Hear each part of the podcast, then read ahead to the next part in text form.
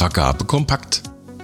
Der Cosinex Podcast rund um öffentlichen Einkauf, E-Vergabe und Vergaberecht.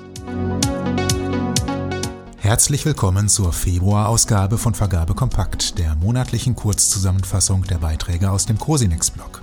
Alle Meldungen aus Vergabe Kompakt gibt es zum Nachlesen auf blog.cosinex.de.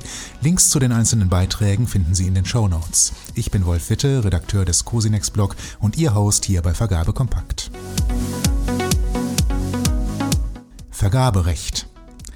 Welchen Stellenwert hat das Angebotsschreiben im Kontext der E-Vergabe?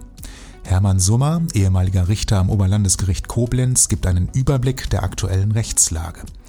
Summa kritisiert dabei Entscheidungen und Beschlüsse, die dem Angebotsschreiben eine überholte Bedeutung beimessen, die ihm jedenfalls nach Einführung der E-Vergabe mit Angeboten in Textform nicht mehr zukommen kann.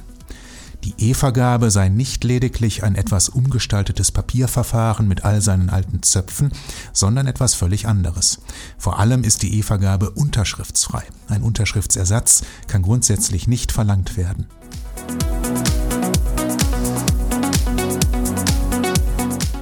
Digitalisierung. Mit dem Datenservice öffentlicher Einkauf sollen Bekanntmachungsdaten aus öffentlichen Ausschreibungen zentral zusammengeführt werden. Der Dienst umfasst den angekündigten Bekanntmachungsservice sowie einen Vermittlungsdienst und ein E-Sender-Hub. Neben der Erhöhung von Transparenz und der Erleichterung des Zugangs zu öffentlichen Ausschreibungen soll das Projekt insbesondere der öffentlichen Verwaltung in Zeiten von Krisen oder Embargos ermöglichen, vorausschauend zu handeln, da Bedarfe in Echtzeit abbildbar seien.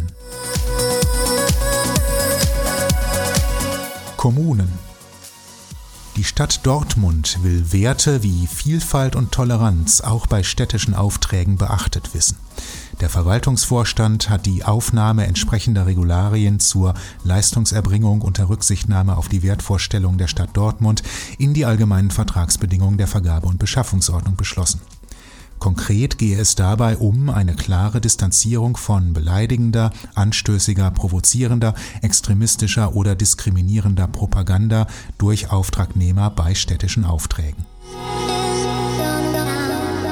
Schwellenwerte der Bundesrat hat einen Entschließungsantrag des Freistaats Bayern zur Erhöhung der EU-Schwellenwerte verabschiedet. Die Bundesregierung solle sich zudem für einen jährlichen Anpassungsturnus einsetzen. Für Planungsleistungen und freiberufliche Leistungen soll es einen Sonderschwellenwert geben. Sei das nicht möglich, sollen diese Leistungen als soziale und andere besondere Dienstleistungen für öffentliche Auftraggeber erfasst werden. Der Antrag wird der Bundesregierung zugeleitet. Er hat lediglich auffordernden Charakter und ist rechtlich nicht verbindlich. Beschlüsse Während Hermann Summer den Stellenwert des Angebotsschreibens im Kontext der E-Vergabe grundsätzlich untersucht hat, nimmt Norbert Dippel einen Beschluss der Vergabekammer Nordbayern in den Blick, der diese Thematik unmittelbar berührt. Die Vergabekammer hat sich Anfang dieses Jahres mit der Frage beschäftigt, welche Rechtsfolge es hat, wenn in dem als Formblatt 213 bezeichneten Angebotsschreiben der Name des Bieters nicht eingetragen wurde. Ähnlich wie Hermann Summer wirft auch Dippel die Frage auf, ob das Formblatt des Angebotsschreibens bei elektronischen Vergaben nicht obsolet geworden sei. Im Sinne der Entbürokratisierung und Vereinfachung des Vergaberechts sei es eine lohnenswerte Aufgabe, die Formerfordernisse auf das rechtlich erforderliche Maß zurückzufahren, so Dippel. Das war die Februarausgabe von Vergabe Kompakt. Über unseren E-Mail-Benachrichtigungsdienst können Sie sich übrigens über neue Beiträge direkt nach Erscheinen informieren lassen. Anmelden können Sie sich über blog.cosinex.de slash Benachrichtigungsdienst. Bis zum nächsten Mal. Das war Vergabe Kompakt, der Cosinex Podcast rund um öffentlichen Einkauf, E-Vergabe und Vergaberecht. Mehr zu den Nachrichten aus dieser Ausgabe und viele neue Beiträge finden Sie unter blog.cosinex.de.